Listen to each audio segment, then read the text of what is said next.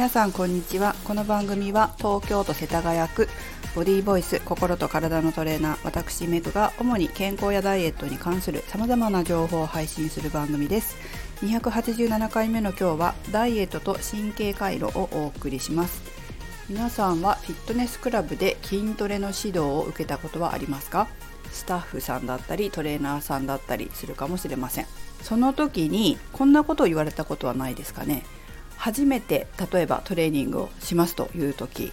えー、この筋肉を使うための神経は3週間から1ヶ月ぐらいでできます。そしてその後筋肉がついてきますので最低でも3ヶ月ぐらいはやってみてくださいね。なんてことを言われたことないですか？それからですねえっ、ー、とトレーニングまあ多分ねスタッフさんだと難しいかもしれないけどトレーナーさんとかだとボディメイキングとかをする時に筋肉のバランスを見てもらったことってないですかね。えーと、例えば前と後ろ太ももの前や太ももの後ろとか、まあ、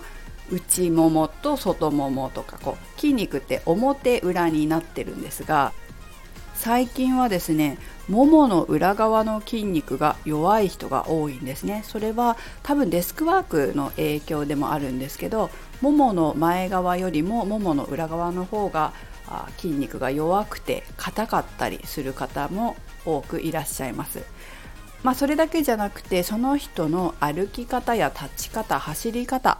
動きの癖などがあって筋肉のバランスが違ってきたりします。ももの前側が、えーと筋肉筋力か筋力が強くて硬いとかももの裏側が筋力が弱くて硬いとかまあどっちも硬いこれどっちも硬いバージョンでしたけどいろいろパターンがあるんですねその人の体の使い方とかによって。で、えー、ももの前側が筋力が強くてももの裏側の筋力が弱いとかいった時に腰痛になりやすかったり膝を痛めやすかったり、まあ、そういうこう筋肉のバランスっていうのは何か体を痛める要因にもなったりします。こんなことも聞いたことがある方いらっしゃるかもしれませんよね。またボディメイキングの観点から言うとこうももの前側の筋肉が強くて太かったりすると足が太くなっちゃうんですね。でそんなにももの前側の筋肉で強くなりすぎなくていいんですがバランスとってちゃんとももの裏側も使えるようになった方がいいんです。特にもも裏はそれほど太くもなりにくい。ももの前に比べて太くもなりにくいし見栄えも悪くないしももの後ろだけじゃなくてお尻？お尻なんかはこう形のいいお尻にしたいとかぷっくりしたいとかっていう方が多いのでお尻のトレーニングする方って多いと思うんです。ところがですねえー、ももの前側を使う癖があってももの裏やお尻を使う癖がない方っていうのはあのまず最初にさっき一番最初に言ったみたいにももの裏側にこう神経を作ってあげるんですね。ここを使いますよっていう神経を通らせてあげてでそこからトレーニングを続けて筋肉を太くしていくというか、えーと、使えるようになって筋力を上げていくっていうか、まあ、そういう風にしていくんですけれども、えー、これボディメイキングですよね。ももの前側がもし張ってて太い場合、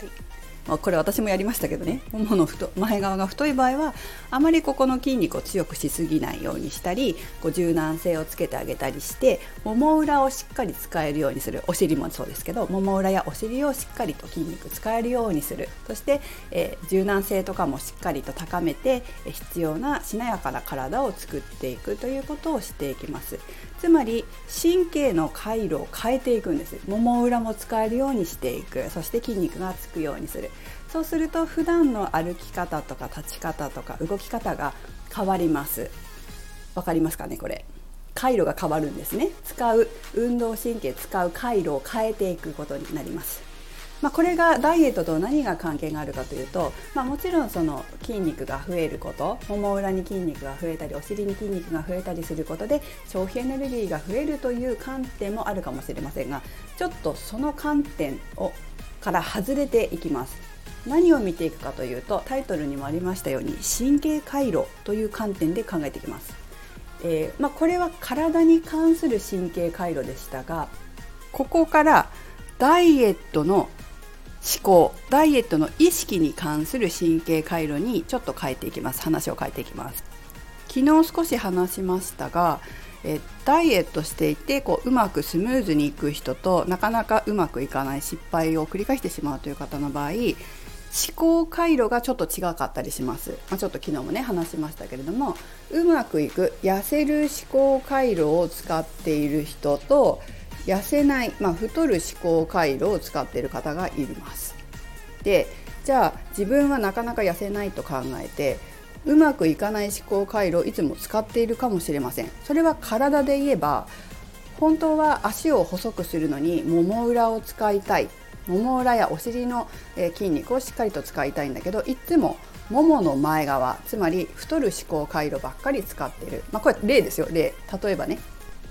だからつまりどうするかというと